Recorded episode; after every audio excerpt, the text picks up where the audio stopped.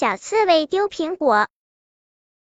清晨，小刺猬高高兴兴的拎着篮子去果园里摘苹果。来到果园，只见满园栽的都是苹果树，树上挂满了红彤彤的苹果，就像一个个红色的小灯笼。小刺猬高兴极了，果园里的苹果可真多呀！这次我可以摘个够了。走到一棵树下，小刺猬向树上看了一眼，哇，树好高呀！我的个子这么矮小，我该怎么才能摘到苹果呢？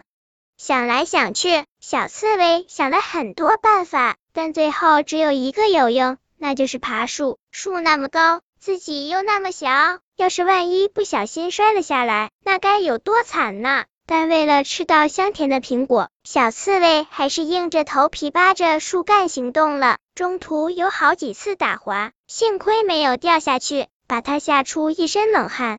好不容易爬上了树，正前方刚好有一个大大的苹果，正垂落在一根细细的枝条上。这树枝比刚才上树的树干小了几倍。小刺猬慢慢的爬了过去，后爪抓住树枝，小心翼翼的用它的两只前爪抓住苹果，用力一拽，想抱进怀里。谁知树枝却摇了几下，还没等它反应过来，只听噗的一声，小刺猬从树上掉了下来。幸好小刺猬学过武功，顺势就地打了一个滚，苹果就稳稳当当的被它抱在怀中。自己没摔伤，苹果也没有摔坏。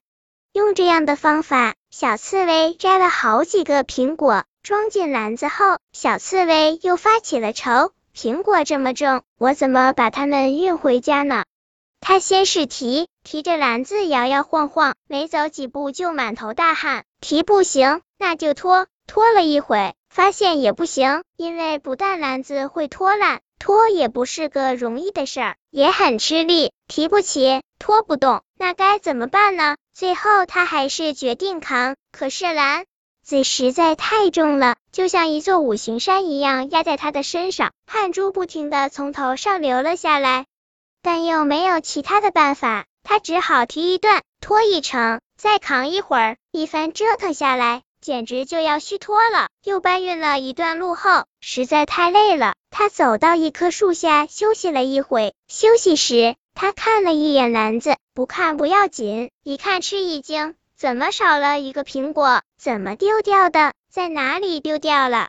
想到自己辛辛苦苦的摘，辛辛苦苦的运，一路这么艰辛，居然还丢了一个，小刺猬越想越伤心，最后坐在路边放声大哭。一只大刺猬听见哭声，走了过来。小刺猬，你为啥哭？小刺猬抽抽噎噎的回答：“我不小心弄丢了一个苹果。要知道，为了摘这些苹果，为了把它们运到这里，我可是冒着从树上掉下来的危险，好不容易才摘到的。不仅如此，我还用尽了全身的力量，又是提又是扛又拖。”搬了好远呢！大刺猬听了，心生怜意。小刺猬这么辛苦，这么努力，难怪哭得这么厉害。于是，大刺猬笑着说：“没关系，我送给你一个苹果。”大刺猬刚好从商店里回来，买了几个苹果，于是便给了小刺猬一个。看到大刺猬这么关心自己，小刺猬动起了歪脑筋。大刺猬这么大方。这么轻易的就相信了我，我咋这么笨呀？要是我说我掉了两个苹果，那他肯定就会给我两个苹果，那我就可以不费力的多一个苹果。想到这里，小刺猬眼一红，手一抹，又大声哭了起来。本以为收到苹果，小刺猬会开心的，没想到小刺猬哭得更伤心了。大刺猬疑惑不解。我不是给你了一个苹果了呀，为什么还要哭呢？是不是哪里不舒服了？还是因为其他的事情呢？我后悔刚才没有说丢两个，这样你就会给我两个苹果。听到小刺猬这话，大刺猬气得转身就走。这个小刺猬这么贪心，早知道我一个都不给他。小刺猬懵了，呆呆的看着大刺猬远去的背影，他不明白。为什么大刺猬刚才还这么好心，一下子就面带愤怒，二话不说走了？回到家，小刺猬把事情告诉了爸爸妈妈，爸妈告诉小刺猬，别人帮你时，你要感恩，而不是贪得无厌。这样的话，任谁也会生气的。听了爸爸妈妈的话，小刺猬低下了头。本篇故事就到这里，喜欢我的朋友可以点击订阅关注我，每日更新，不见不散。